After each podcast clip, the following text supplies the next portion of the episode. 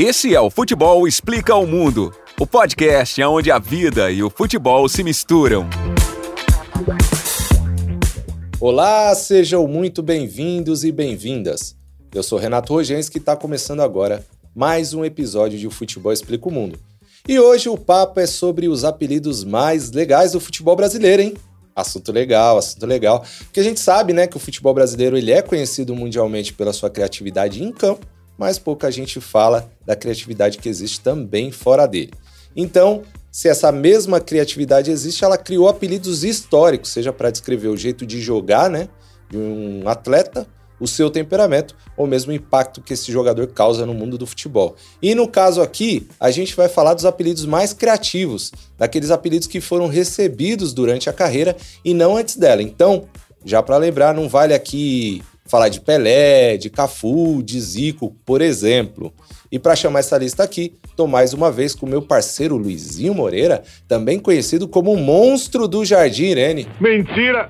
Beleza, Luizinho? Olha aí, Brunão. Olha aí, Brunão. O cara tá inspirado, né? Veio falar de apelido, meter um monstro do Jardim Irene pra mim. Pelo amor de Deus. E aí, Renatão, tudo certo, cara? Tudo certo, e você? Pô, vamos nessa, né? Aliás, o Bruno também tem um, né? Sou eu! A gente chama o, o Bruno aqui de o Ronaldinho Gaúcho da edição. É verdade. Olha lá. Porque às vezes a gente entrega um, um programa quadradão pra ele. Não, ele E faz ele magia, arredonda. né? Faz Então- igual, igual o bruxo fazia dentro Igual de campo, né? Exatamente. Pô, e tem um monte de coisa, né? A gente vai acabar abordando, claro, né? Sempre que a gente monta alguma. A gente se propõe a fazer aqui uma lista, a gente vai acabar cometendo algumas injustiças, né? Porque sempre vai ficar alguma coisa de fora. A gente, por exemplo, aqui não vai falar sobre pé de anjo, né? no- sobre diabo loiro. Alguns caras que são aí é, muito emblemáticos também do ponto de vista de apelidos, né? Mas a gente vai trazer uma lista aqui legal pra caramba. Aliás, pé de anjo são dois, né? O Marcelinho Carioca e o Basílio. É. Muita gente não lembra, né? Muita gente que é da nossa geração, que viu mais o Marcelinho jogar, não se lembra que o Basílio foi o primeiro pé de anjo, que foi o apelido dado porque ele fez aquele gol histórico de 77. que acabou com um jejum lá absurdo lá De que o 23 Corinthians anos. deu, exatamente. Bom, vamos começar então. Eu vou começar falando, Renato, de um dos que eu considero um dos mais criativos aí de todos que eu já vi no futebol, tranquilamente, que é o do Euler, que foi um jogador muito bom e vitorioso que talvez muita gente mais jovem não conheça aí muito a trajetória dele, né? O Euler ele ganhou o apelido de Filho do Vento lá no início da carreira dele, em uma transmissão lá da Rádio Itatiaia de Minas Gerais, quando ele ainda jogava pelo América Mineiro, que foi o primeiro clube, né, que ele jogou profissionalmente. A gente pegou uma entrevista dele que conta essa origem, eu acho da hora a gente escutar. Solta aí, Brunão, pra rapaziada ouvir, cara. Você falou aí, inclusive, né, lá no Bastidores há pouco, com o Everton Guimarães, que a Itatiaia marcou a sua carreira profissional. Eu queria que você falasse um pouco disso. Sim, porque até porque o filho do vento, o apelido veio é, através do Milton Naves. É, em um jogo do América, no Independência, aí eu fiz um gol em velocidade, o Milton Naves ele narrou o gol e falou o gol do Euler de flash. Só que o Mauro Neto, o grande Mauro Neto, falou assim: não pode de flash porque já tem o Valdeir lá no Botafogo. Então não pode ser de flash. Aí ele foi comentando que foi um gol rápido, um gol muito rápido, mais rápido que o vento, parece até o filho do vento. Quando ele falou filho do vento, aí o nosso grande Oswaldo Faria falou assim: opa, Aí. é aí o apelido dele é esse. Pode continuar que vai ficar marcado. E hoje é uma marca registrada, tem uma escolinha de futebol com esse nome, né? Filho do Vento, o projeto meu social Filhos do Vento. Então, tenho que agradecer muito aí, porque realmente casou com a minha característica e por causa disso aí, até mesmo por causa do apelido Filho do Vento, eu consegui grandes destaques aí a nível internacional. Pô, e é muito louco esse apelido, né, cara? Na moral. E- mais louco ainda é ver que ele surgiu ali justamente numa resenha, né? Numa transmissão ao vivo, sem caso pensado, né? O narrador tinha dado um outro apelido que era The Flash, mas como já tinha um cara apelidado de The Flash, no meio da resenha ali surgiu o Filho do Vento, um baita apelido legal pra caramba, que saiu ali espontaneamente, né? E agora, eu disse que provavelmente algumas pessoas não conhecem tanto o Euler, né? Um pouco da trajetória do Euler. Eu acho que é legal a gente falar um pouco aqui sobre ele, cara. Porque ele é um daqueles caras ali que jogou bola demais, mas ele talvez tenha tido o azar, entre aspas, de passar por uma geração que a gente teve recheada de gênios, né? Ele jogou justamente ali na década de 90, início dos anos 2000, que pô, era tanto cara absurdo, tanto craque, que aí faz até o Euler ficar um pouco apagado no meio dessa galera, né? E eu acho que é legal a gente falar, pô, ele sempre teve protagonismo por onde ele passou, ele vestiu camisa de grandes clubes, e eu acho que o ponto alto da carreira dele foi a Libertadores pelo Palmeiras em 99 e o Brasileirão pelo Vasco em 2000, né? É verdade. O Vasco ele fez um baita ataque ali com o Romário, né? Aliás, o Romário considera ele um dos, dos jogadores que atuou melhor do lado dele, ali como dupla de ataque. É, ele, né? era... ele, ele cita sempre o Euler, o Bebeto, lógico, né? Cita o Bebeto, o Euler e o Alex Dias e o Ronaldo. Esses quatro caras aí, o baixinho sempre cita. É. Euler jogou muita bola, né, cara? E um baita apelido, né, pô? Filho baita do vento. apelido, filho Tá do louco. vento. Aí eu acho engraçado, eu, eu, eu me recordo de um Corinthians e Palmeiras, né? E aí o José Silvério tava narrando esse jogo. Acho que era na PAN, né? Na PAN que ele trabalhou com o Vanderlei Nogueira. E aí tava. Eles apostaram. Aí tinha, tinha no Corinthians o Mirandinha, lembra dele? Sim, Que o Euler ganhou esse apelido porque corria muito. O Mirandinha também corria demais. corria pra caramba. E eles apostaram corrida. Só que nesse jogo, nessa jogada, o Mirandinha chegou primeiro. Aí o Vanderlei Nogueira, o, o José Silvério soltou assim: Ô Vanderlei Nogueira, se o Euler é o filho do vento, eu acho que o Mirandinha é o pai. Sensacional. Muito bom. Luizinho, agora o meu primeiro da lista aqui, né? É o Edmundo Animal. Vamos falar dele agora. Esse é fera. É, esse é, de- é literalmente.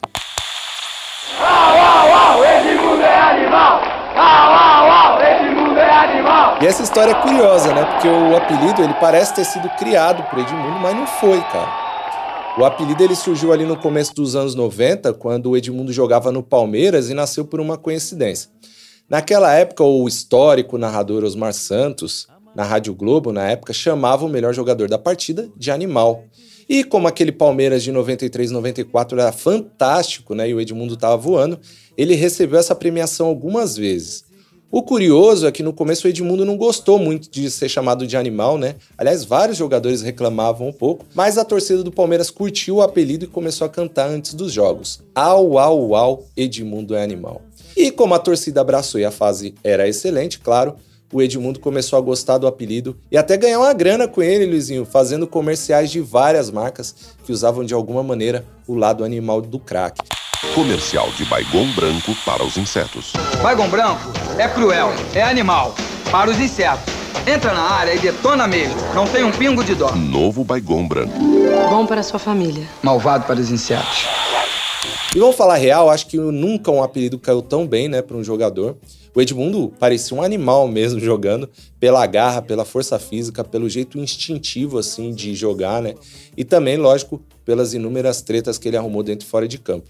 Apesar de ter esse lado meio selvagem, o apelido também tinha uma conotação positiva, né? Não por acaso o termo animal, depois do Edmundo, passou a ser uma gíria para coisas boas e impactantes. Pô, esse tênis é animal, sei lá, essa camiseta é animal, esse podcast é animal. Outra coisa interessante é que esse apelido preserva nele parte da memória e o legado do narrador Osmar Santos, né? Para quem não sabe, em 94, o Osmar sofreu um acidente que afetou sua fala e seus movimentos e teve que encerrar a carreira.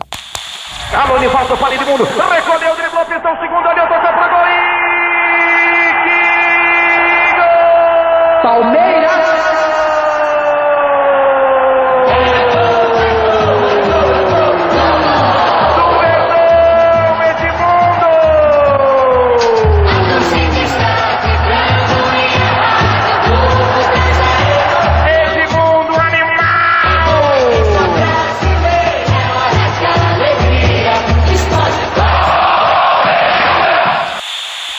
essa, essa parte final, eu acho, eu acho absurdo do que você falou, cara. Porque olha, olha os desdobramentos que rolaram a partir do, do, do apelido. Al- Além do fato de ser um apelido que realmente veste muito bem no Edmundo, né? Não tem um apelido melhor, não teria outro. É, você tem uma consequência na linguagem, cara. É muito louco isso aí. Isso é muito louco. É, pois é, é, é uma, foi um apelido que entrou na cultura popular, porque passou a ser gíria, né? E Isso. também tem essa parte do legado histórico aí do, do narrador, né? Do Osmar Santos, virou marca registrada. Sem dúvida.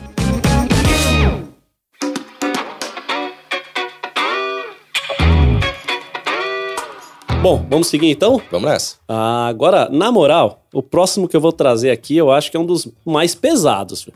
Ainda mais por ser um apelido que um brasileiro ganhou lá na Europa. O que dizer de Adriano Imperador? Fala aí, Renatão. Ah, esse, Pô. esse é demais. Esse cara Ah. é espetacular e merece o apelido. Não, é o cara que sai da Vila Cruzeiro, no Rio de Janeiro, uma comunidade lá, tem uma ascensão absurda na carreira, chega na Inter de Milão e na primeira temporada mete 15 gols em 16 jogos, cara. A galera lá, os torcedores do, do, do Inter, ficaram loucos e deram um apelido pra ele de Le Imperatore. Aí eu fiz o gol lá, e- porque tem um Adriano Imperador Romano. Sim. Entendeu? E, cara, favelado sendo chamado de imperador. Eu falei, ah, essa é mentira. Que confusone, sarà perché ti fermo un giocatore che vive a Bavamano, bate le e campo de Adriano Lala. Falei, rapaz, é pra mim mesmo.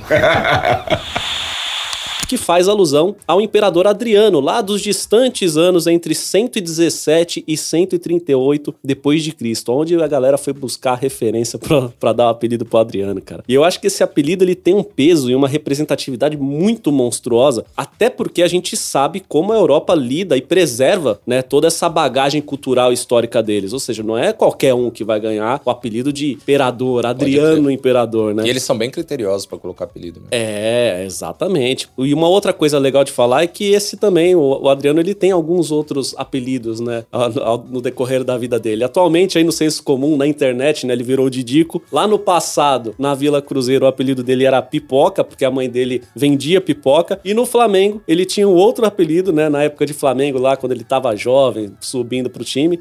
Que aí a gente tem um vídeo pra separar, ele era conhecido como Scooby-Doo, velho. Olha só. Lá e cá. Assim sempre foi a vida de Adriano, entre dois mundos. Na favela, quando criança, era o Pipoca.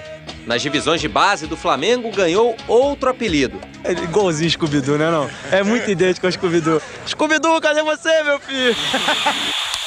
E tem o apelido também que a, avó- a avó, que que ele diz que a avó dele chamava ele de Adirano, né? Ah, é verdade. Adirano. Engraçado isso também. Não, e falar do Adriano me remete a um outro cara que tinha um apelido muito legal. Não tá na nossa lista aqui desse episódio, mas pode entrar em outro, que é o Wagner Love, né? Ah, Também tem um apelido muito bom. Por uma coisa curiosa, né? Ele foi pego com mulher na concentração ali, a galera E deu na- uma zoada nele. E ainda nem era profissional, né? Não era profissional. Ele era um. Ele era. Foi na Copa São Paulo, né? Copa São Paulo. E aí ficou conhecido como Wagner Love e formou, justamente por conta dos apelidos no Flamengo, o ataque que era chamado do Império do Amor. Império do Amor. Maravilhoso. Muito É? bem lembrado. Olha Muito a bem lembrado. criatividade do torcedor brasileiro, amigos. Agora, esse próximo aqui, cara. Ó, até peguei um dicionário, Luizinho. Vamos lá. Eu busquei o significado de fenômeno e entre os resultados achei aqui, ó.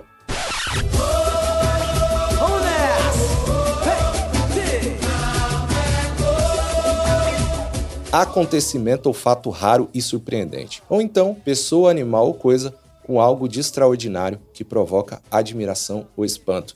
Sim, tô falando dele mesmo, Ronaldo. Pra mim, Luizinho, sério, o maior nove de todos os tempos. E também um dos jogadores com o apelido mais legal do futebol, né não? Muito bom, velho. Ah, diz tudo, né? A descrição do dicionário já mata a pau. É ele, né? É ele. A história é o seguinte: apesar de ser um cracaço lá desde os seus primeiros jogos como profissional e arrebentar, primeiro no Cruzeiro, depois no PSV da Holanda e no Barcelona da Espanha, foi só na Itália, alguns anos depois, que o Ronaldo ganhou esse apelido. Com 20 e poucos anos, melhor jogador do mundo e naquela altura já sendo comparado ao Pelé. Olha isso. Com praticamente um gol por jogo na carreira, o Ronaldo chegou à Inter de Milão em 1997. E daí o atacante vestiu a camisa do clube e deixou os italianos impressionados com as suas atuações já na primeira temporada. Ele foi vice-artilheiro da Liga Italiana com 25 gols, foi campeão da Copa da UEFA, aliás, fez um golaço, né? Ele deu uma pedalada na frente do goleiro ali contra o Lazio na final e também recebeu naquele ano a sua segunda bola de ouro. É o seguinte, isso daí foi antes ou depois da lesão, quando ele chegou na Inter? Foi antes da lesão. Ele se tornou fenômeno antes da lesão. E é isso que eu ia falar. Olha só, que coincidência. Olha como a gente tá na, na sintonia, né? Sincronicidade que chama isso, né? Duas coisas que eu tenho aqui pra falar. Primeiro, que esse apelido ele tem um peso gigantesco, né? Porque não dá para qualquer um jogador segurar essa alcunha aí de fenômeno, né? O cara tem que ser realmente foda, vai. Vamos usar o português claro aqui, do ponto de vista técnico e mental para suportar e carregar nessas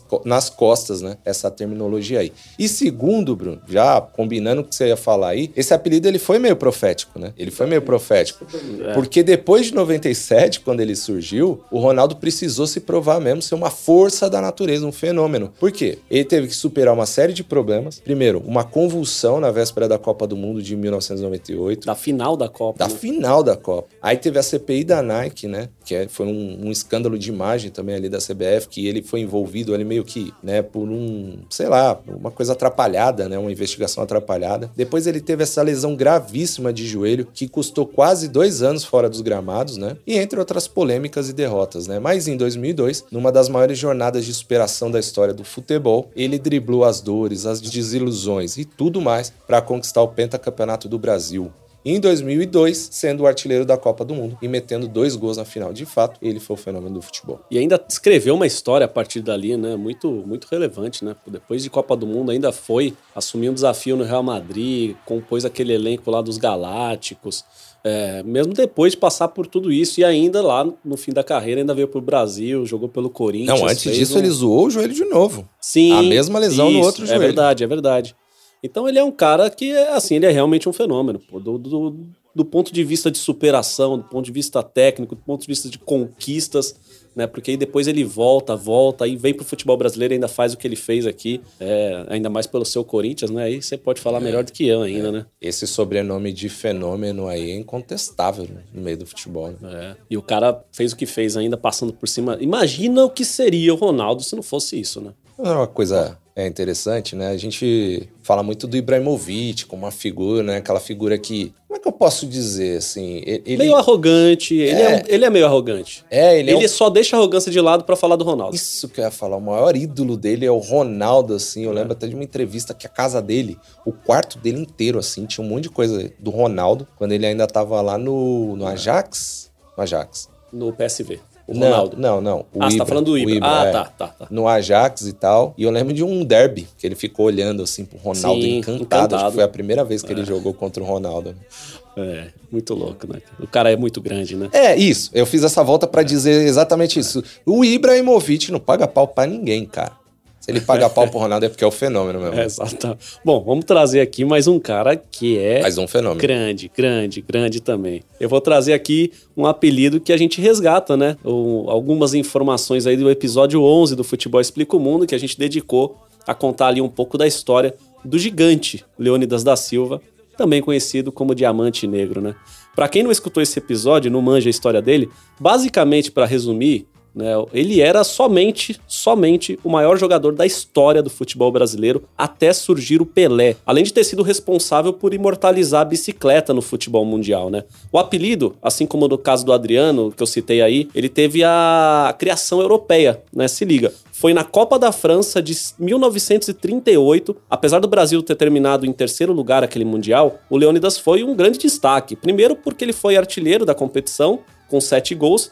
Segundo, que foi lá que ele mostrou ao mundo o lance da bicicleta, né, contra a Tchecoslováquia, e era um lance que os gringos jamais tinham visto. Teve o negócio do gol que ele fez descalço também contra a Polônia, É verdade. que o Brasil ganhou por 6 a 4 com dois gols, né, do, do Diamante na prorrogação. Aí, cara, diante disso, a imprensa francesa ficou maravilhada com as atuações dele e apelidou o craque de Diamante Negro. E foi a partir disso e da popularidade do Leônidas que a Lacta resolveu dar o nome de Diamante Negro ao seu principal chocolate, que até hoje é um dos mais vendidos aí da marca. A empresa na época comprou os direitos do nome, né, por 3 contos de réis. Foi um apelido que virou uma marca, né? A gente pode falar até que o Leônidas ele foi o primeiro garoto propaganda do futebol brasileiro em função desse apelido dado pelos franceses de Diamante Negro, que também baita apelido e virou uma baita marca. Muito louco isso, né? Porque a imprensa é, esportiva na Europa e no Brasil também é, usava muito essas nomenclaturas assim, como é que eu falo? Grandiosas, nessas narrativas de pô, diamante, maravilha. Também chamaram, che- chegaram a chamar ele de Maravilha Negra, né? Nesse mesmo mundial que ele arrebentou e tal. Isso era um recurso para chamar atenção, para tornar a história maior, né? E aí, outra coisa curiosa é o seguinte: ele virou o nome do chocolate da Lacta Eu acho que se a gente parar para pensar aqui, é o único apelido de jogador que deu o nome de um produto que é. sobreviveu por décadas e décadas, né? É, é verdade. Não tem que eu me recorde nenhum apelido, nenhum outro apelido no, no futebol mundial que tenha virado produto assim, né? Realmente. Também não Sensacional. e lembrando, lembrando que o episódio, o link do episódio completo tá no post, certo? Tá sim, Ah, tá lá bom. no post. Sim. Bora lá, bora lá clicar e relembrar essa história do Diamante Negro, que é maravilhosa. E maravilhoso também é o outro apelido que eu escolhi aqui. Esse é de Newton Santos, a enciclopédia do futebol, uma lenda do futebol mundial, né? Muitos consideram ele, Luizinho, o maior lateral esquerdo de todos os tempos, né? Eu vi Roberto Carlos, mas quem viu Newton Santos, meu pai, por exemplo, fala muito dele, né? Acha que foi o melhor realmente, acima até do Roberto Carlos. Aliás, até o próprio Roberto Carlos É acha verdade. O Newton Santos maior do que ele, né? E o Newton Santos também, eu acho que é, é, é bom deixar isso claro aqui, ele revolucionou a posição, né? Porque ele foi o primeiro lateral a atacar o, o campo adversário todo o tempo, né? E pelo seu repertório técnico e de conhecimento do esporte, ele ganhou esse apelido aí de enciclopédia do futebol, né? Sabe quando a gente usa aquela expressão ali, pô, esse cara sabe tudo de bola? O primeiro deles foi o senhor Newton Santos. E foi com essa elegância e visão de jogo que ele ajudou o Brasil a trazer dois canecos mundiais para casa, em 58 e 62. Em 58 ele fez até um gol histórico contra a Áustria, né? Gol histórico porque o lateral não atacava, né? O técnico Feola ficava doido com as subidas do Newton, mas aplaudiu de pé o gol da enciclopédia. E o fato do Newton conhecer demais de bola, né? Também ajudou Luizinho a mudar a história do futebol brasileiro de outro jeito. Por quê? Porque ele convenceu os dirigentes do Botafogo a contratarem o Garrincha. Isso aconteceu aí depois de uma peneira, né? Os dois jogaram ali um contra o outro nessa peneira e o Garrincha acabou com ele. Acabou com ele. Ele viu que o Garrincha era um jogador imarcável, né? Chegou na diretoria e foi muito claro. Cara, esse cara é um monstro. Ele é, é melhor ter ele a favor do que contra a gente. Então, vocês, vocês precisam contratar, vocês precisam dar um jeito de contratar. E a diretoria do Botafogo ouviu, porque o Newton Santos tinha muita influência, ele sempre foi um cara muito respeitado, era o capitão do time, e realmente contratou o Garrincha, né? E a malandragem também fazia parte do repertório do Newton Santos. Na Copa de 62, por exemplo, contra a Espanha, o Newton derrubou um atacante ali pertinho da linha da área. Só que quando o árbitro corria de cabeça baixa ali para conferir se foi pênalti ou não, onde os jogadores estavam, onde aconteceu o lance, o Newton deu um passo sutil ali para fora da área, enganando o juiz que marcou só a falta. Ha, sabia tudo o Newton, né? Uma vez, Luizinho, o Armando Nogueira escreveu que o Newton Santos não era um jogador de futebol, ele era uma exclamação. Com tudo isso, não é à toa que hoje ele dá o nome a um engenhão também, né? Agora é estádio Newton Santos, mas poderia ser Arena Enciclopédia do Futebol, né? Não fala aí. Ah, bom demais, né, cara? O Newton é um personagem muito rico da, da, da história do futebol brasileiro, né? Eu ia falar justamente de- dessa questão, né? Dele dar nome hoje ao engenhão, que quem joga lá é justamente o Botafogo. Eu fiquei, fiquei pensando uma coisa aqui. Hoje o, o, o Newton Santos seria o Google do futebol? É, né? É, é. é. Bem isso, né? Essa... Quem Ou seria o Google? Wikipédia. Wikipédia, boa. É verdade.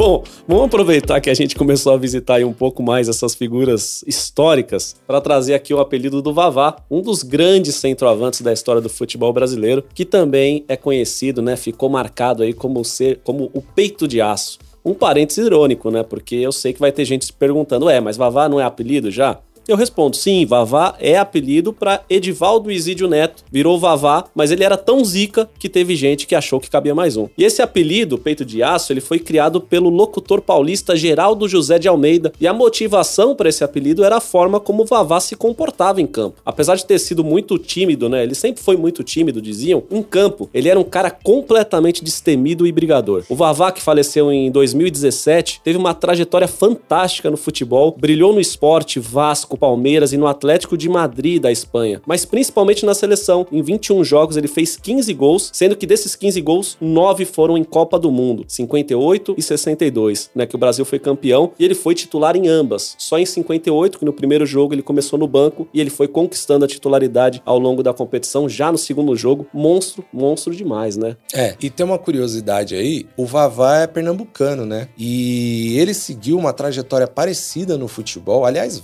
se, se você parar para analisar, vários jogadores historicamente fizeram essa trajetória de esporte Vasco, né? Juninho Pernambucano, Sim. inclusive e tal. E outro jogador, companheiro dele, fez essa mesma trajetória e jogou com ele em alguns clubes, inclusive na seleção, que é o Almir Moraes de Albuquerque, aliás, um personagem riquíssimo do futebol brasileiro, o Almir Pernambuquinho, né? E ele tem uma biografia maravilhosa que chama Eu e o Futebol, e o Almir ele conta nesse livro que eles estavam é, viajando para algum jogo e o Vavá mostrou o pé depois de uma dividida que tava o, o pé tá, sei lá, tinha tava aberto assim para coisa para mais de 10 pontos. Nossa né? senhora. Ele era tão bravo, tão tão raçudo que tinha um outro jogo importante na sequência e ele foi jogar, né? E ali o Almir que já admirava muito o Vavá, passou a admirar ainda mais porque o, o Almir também tinha essa característica, né, de ser um jogador muito raçudo, né? E aí dá para citar também, seguindo essa linha de jogadores raçudos, né? É, fazer o link com o Kleber Gladiador, é, né? Eu ia, eu ia falar que, eu, que eu até le... quando começa a falar de, do Vavá, né, e a motivação, dá para lembrar um pouco do Kleber Gladiador, né? É. Porque a motivação é um baita apelido também. Kleber Gladiador é, um baita apelido legal. E é justamente pela forma como ele jogava, né? Brigador, brigador. E brigava, hein? É um baita elogio, né? É, é. É engraçado que tam, quem também era chamado de peito de aço era o Dadá Maravilha, né? Sim. Curioso. E o Dadá Maravilha. E Beija-Flor também, né? É, Beija-Flor. Sabe por quê, Brunão? Beija-Flor? Porque ele falava que só três coisas param no ar: helicóptero, Beija-Flor e Dadá. Ele, ele subia muito Ele subia muito e ele estacionava no alto, é. esperando a bola. É, e é engraçado, né? Porque aí ele é, virou Dadá Maravilha, que aliás é um outro episódio, é, outro nome, outro sobrenome que a gente. De... É. Sobrenome não. Apelido que a gente deixou de fora aqui, que é muito legal. E, e que o Túlio herdou, né? É, o Túlio, Túlio praticamente herdou essa persona do. O Maravilha do tem um capítulo, né? Tem o Dadá, tem o Fio, tem o. Túlio. É verdade, o Fio Maravilha. Episódio só de. É, bom, é bom, uma, é bom que a gente tá diminuindo as, as injustiças, né? Porque no meio da lista a gente tá citando alguns. É, é. Depois a gente faz um só com esses que foram só citados, só é. mencionados, a gente entra mais no detalhe. Agora, Luizinho, eu vou falar de um cara que tinha tanta habilidade, tantos recursos, tanta coisa, tanta coisa mesmo, que até apelidos, apelidos alegais ele teve. Nossa senhora! apelidos alegais. Calma, vou fazer de novo. Tá. Agora eu vou falar de um cara que tinha tanta habilidade, tantos recursos, que até apelidos legais ele teve vários. Tô falando do Manuel Francisco dos Santos. Sabe quem é, Luizinho? Ah, acabamos, falamos agora um pouquinho dele, hein? Mano, é Garrincha.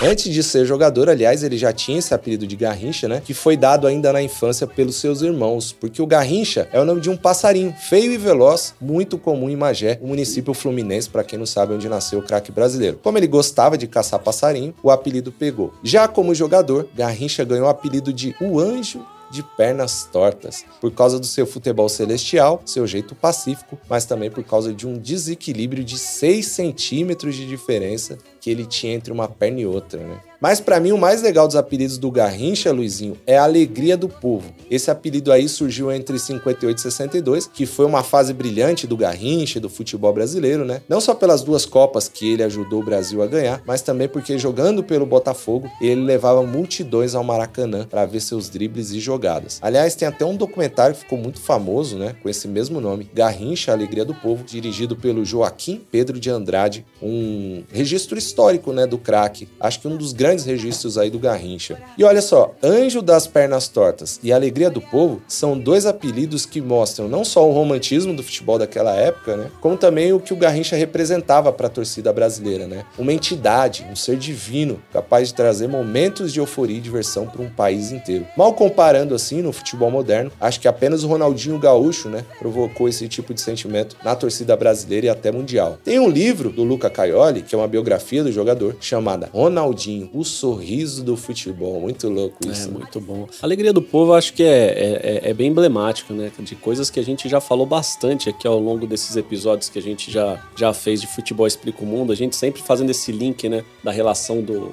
das pessoas, né? Da, da, de uma população, da galera com o futebol. Eu acho que isso sintetiza muito, né? A relação do brasileiro com o futebol e, e, e, o Garrincha, eu acho que é a personificação do que de fato o brasileiro gosta de ver em campo, né? E aquilo alegra. O futebol como uma válvula de escape, né? É. Louco, isso, isso, é, isso é potente. É potente demais, né?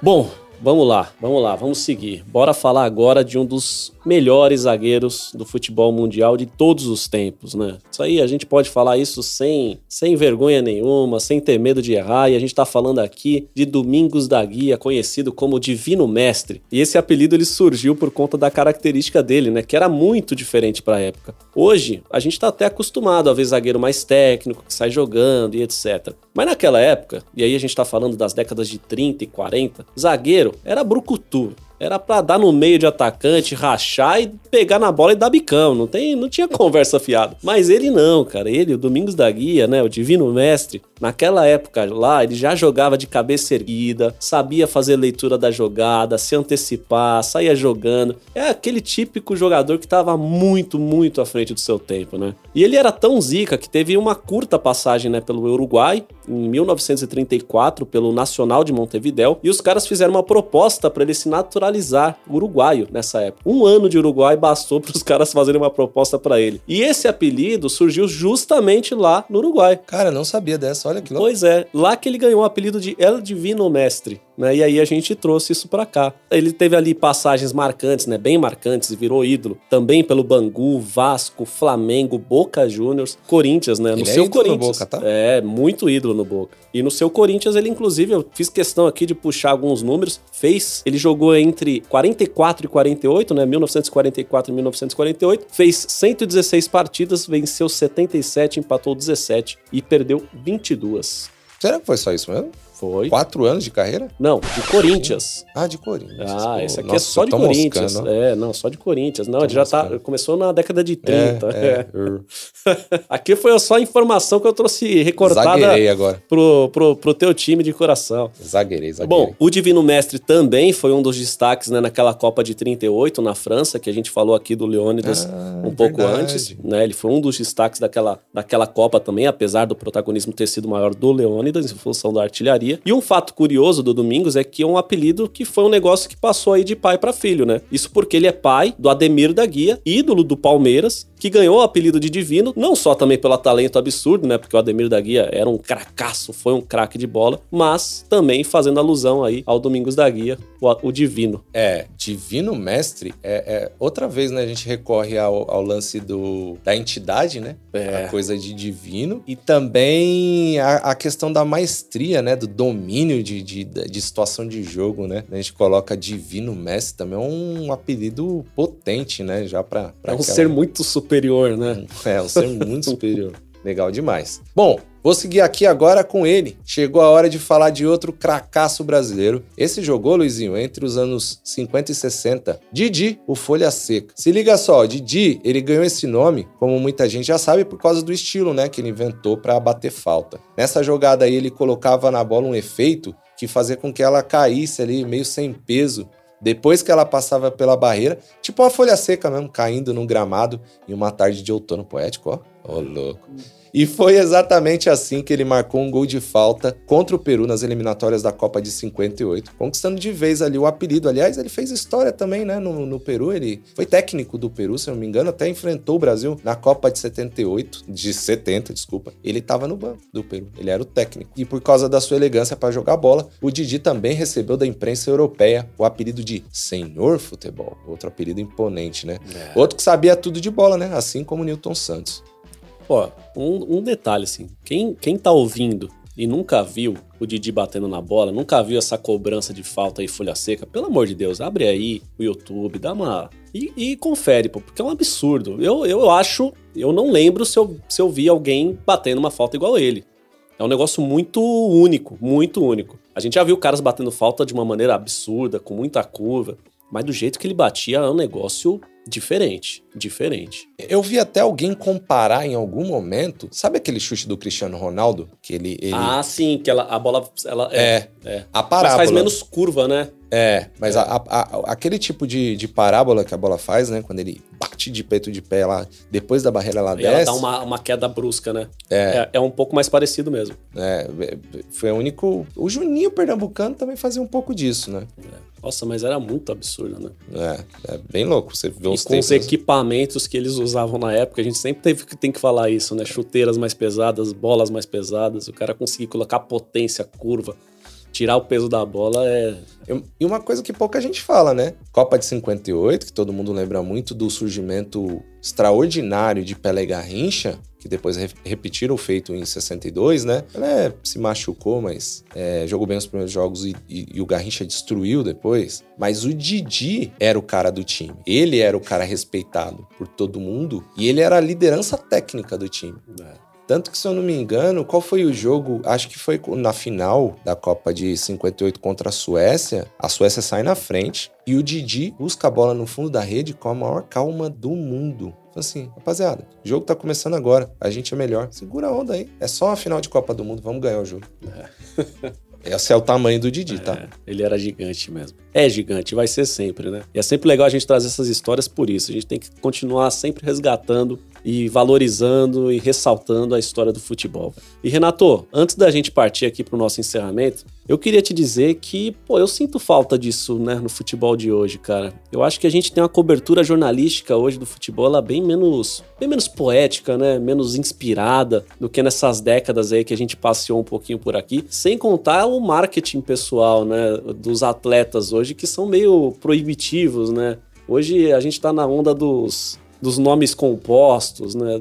Eu- não sei se um Wagner Love, por exemplo, existiria hoje. O marketing dele não permitiria acontecer isso. Eu acho que hoje tem muita. Tá faltando inspiração, mas também o marketing pessoal tá atrapalhando nessa formação de novos apelidos aí, né? Você tem razão, né? O mosquito. O mosquito não pode ser mosquito Não mais. pode ser mais mosquito, exemplo. né? O Ganso virou Ganso no Santos, eu lembro, por um acaso, porque ele não queria ser chamado de Ganso. e ele verdade. só virou Ganso porque o, o restante do elenco, que era molecada, zoeira, ficava alimentando o apelido Ganso. E foi muito aquele caso, né? O cara que não quer apelido acaba ganhando, porque... mas É. ele virou Ganso a contragosto também. É, e é engraçado que ah, os apelidos que, que, que a gente tem hoje em dia, é, alguns são para enaltecer, mas outros nem tanto, né? Porque você pega, por exemplo, é, o Messi é o ET. É. Esse é legal também, né? É que a gente fez um episódio de brasileiros aqui. Depois pode ser que a gente faça um. Ah, o Cristiano um. Ronaldo tem o Robozão. É, o Robozão, mas o Robozão, ele surgiu com uma forma meio. Meio pejorativa. Meio, meio pejorativa ali, de que ele seria durão pra fazer dribles e tal. Mas depois virou no sentido de uma máquina, né? Uma máquina de jogar bola e tal, né? O Haaland é o que mesmo? Putz, eu não O Haaland lembro. tem alguma coisa também, Tem, né? tem, tem, tem, tem. O Haaland tem. Eu É. tô lembrado. É, tem uns, tem uns muito legais lá fora também, né? Eu lembro que o Júlio Batista era chamado de La Bestia. É legal também, né? Ele era bruto, né? É, forte pra caramba e tal. Mas é isso, assim, é, realmente, hoje a gente vê menos isso, né? E era tão, tão legal, né? É, eu acho, e mesmo os que tem assim, eu acho que são menos. tem menos inspiração, tem menos romantismo. Talvez a gente seja muito romântico. Será? É, Não sei. pode ser. Pode Mas ser, se né? fosse pra dar um apelido, vai, pro Neymar, Pro Neymar? que apelido vocês dariam Ah. jornalistas? Aí você põe a gente numa situação difícil. Tá bom, vamos trocar então, vamos colocar um cara lá de fora.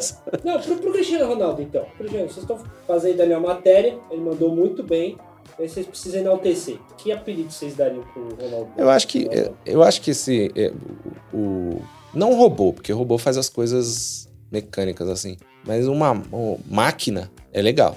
Máquina pra ele faz É. sentido, A sabe? ah, É, a máquina, por exemplo. Sei lá. É, faz sentido. O Maradona tinha El Pibe de Ouro, né? Pibe de ouro. O- é, e é legal, porque El Pibe de Ouro. E virou El Deus. Ah, El Dios. Pode... Nossa, esse esse também. aqui é o maior? Esse também Tem uma é. igreja lá pra ele. É a igreja maradoniana. E o Messi tinha o de pulga, né? É, mas Pulga não é um Se bem que não era dele, né? Eu, eu lembro que o Aymar já era conhecido como pulga. É, né? e não é bem um apelido futebolístico, né? e Tal. Tem uma É que era por característica de, de jogo, física, né? de, é, Ficava- física não, de, mobi- É. de- de movimentação. né? Isso, exatamente. é isso, mano. É isso, é isso, pessoal. Pô, fica aqui nosso agradecimento, né, para quem ficou até o final com a gente. Muito obrigado pela companhia. Aproveita que você curtiu a resenha, as histórias e compartilha com uma galera aí nosso podcast. Se você não é inscrito, se inscreve para receber as notificações dos próximos episódios. Você pode deixar também um comentário aqui no Spotify para interagir com a gente, sugerir temas, fazer algum comentário sobre alguma coisa, pra... enfim, sua mensagem será muito bem-vinda. E a gente tá no Instagram também, arroba Futebol Explica o Mundo, tudo junto. É isso aí, tamo junto, aquele abraço e tchau! Falou!